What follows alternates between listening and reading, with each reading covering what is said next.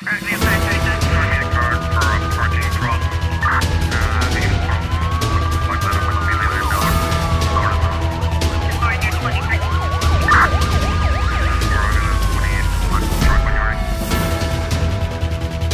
No Bangladesh, pelo menos 44 pessoas morreram e 22 ficaram feridas no incêndio, entretanto controlado no edifício comercial de vários andares, numa das áreas mais privilegiadas de Dhaka. Informação divulgada pelo ministro da Saúde, Samantha Lal Sen, aos jornalistas. Ainda não são conhecidas as causas eh, do incidente. As autoridades eh, formaram uma comissão de cinco membros de investigação. Os incêndios e os eh, acidentes industriais são comuns no Bangladesh, um país com medidas de segurança deficientes. Em junho de 2022, uma explosão e a subsequente incêndio num depósito de contentores no sudeste do Bangladesh matou 41 pessoas e feriu mais de 200. Em março do ano passado, 15 pessoas morreram e 39 ficaram feridas no incêndio eh, em eh, Dhaka. Na Austrália, um homem que perseguiu e assassinou uma antiga colega de trabalho uh, em Melbourne em 2020 foi condenado esta quinta-feira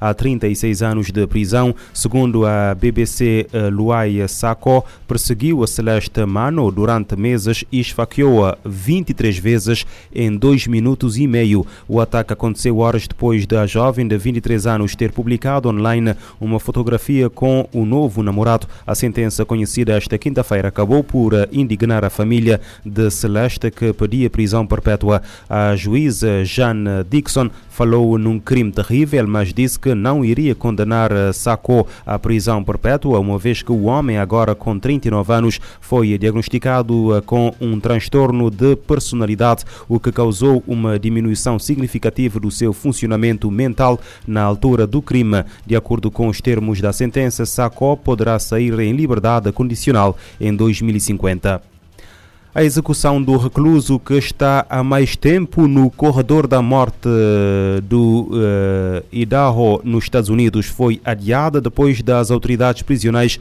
não terem conseguido administrar a injeção letal. De acordo com a BBC, o serial killer uh, Thomas uh, Creech, de 73 anos, preso há 50, uh, deveria ter sido executado na quarta-feira. Contudo, a equipa médica não conseguiu estabelecer um acesso intravenoso, uh, impossibilitando a execução. Os advogados do assassino uh, garantiram que este foi picado nos dois braços e nas pernas umas 10 vezes antes de uh, desistirem. Esta não é a primeira vez que algo semelhante acontece. Em 2022, o Alabama cancelou duas execuções depois de não terem conseguido localizar as veias dos reclusos. Um dos condenados acabou por ser executado com um novo e polêmico método com nitrogênio. A execução de Thomas Creech era a primeira uh, no Idaho em 12 anos. O norte-americano foi condenado por cinco homicídios em três estados diferentes dos Estados Unidos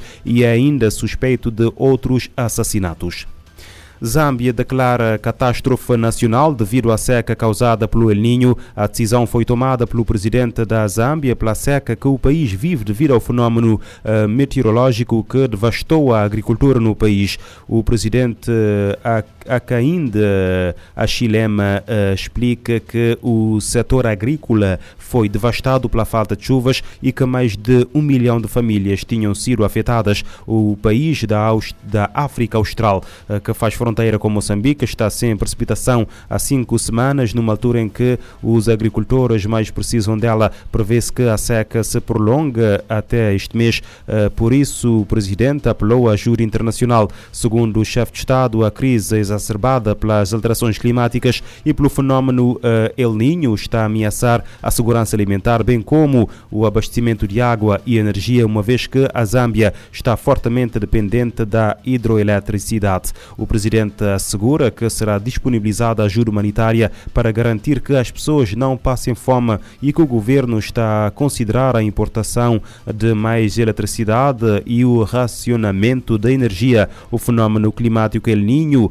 eh, que eh, reapareceu em meados de 2023, provoca geralmente um aumento das temperaturas globais durante o ano. Atualmente está a provocar um calor recorde e incêndios em todo o mundo. 25% das comunidades rurais de Eswatini não têm água potável. O alerta é da organização de eh, beneficência WaterAid. A reportagem no terreno com a voz uh, da América. Todos os dias, Jabu Gamdez faz uma caminhada de 2 km até ao rio Mkuluban, a única fonte de água perto da sua casa, em Mapungwan, na região de Lubombo, em Eswatini. Embora a água esteja contaminada e o seu percurso seja perigoso, com risco de roubo e de agressão sexual, diz que não tem outra alternativa. À medida que as estações se tornam mais quentes e secas, a água de que dependemos está a tornar-se mais escassa. O poço, que nos sustentou durante tanto tempo, está a começar a secar e o nosso futuro está em risco. De acordo com as Nações Unidas, as temperaturas médias anuais em Eswatini aumentaram mais de 3 graus Celsius entre 1961 e 2000. Estas mudanças levaram a uma diminuição dos caudais nas principais bacias hidrográficas e a um aumento dos casos de doença transmitidos pela água. Temos de acordar cedo para ir buscar água antes de ir para a escola, o que tem um impacto negativo nos nossos estudos. Quando chegamos à escola, já estamos cansados e muitas vezes adormecemos na aula. Os nossos filhos estão doentes e a nossa água é impura. Não temos outra escolha senão bebê-la, apesar de sabermos que nos vai deixar doentes.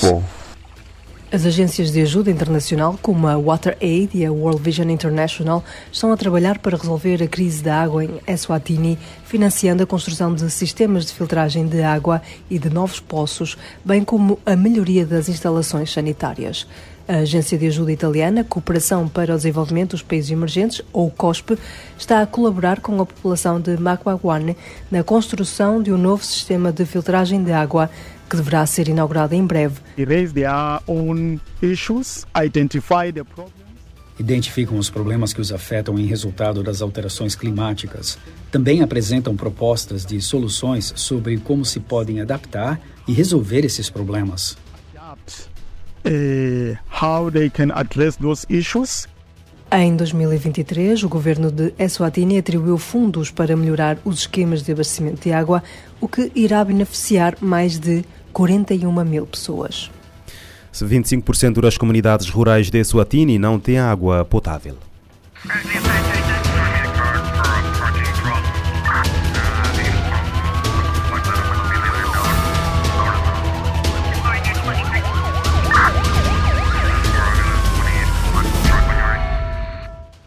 Pode ouvir e subscrever este programa em radiomorabeza.cv, no Spotify, Apple Podcasts, Amazon Music, Deezer e em todas as principais plataformas de podcast.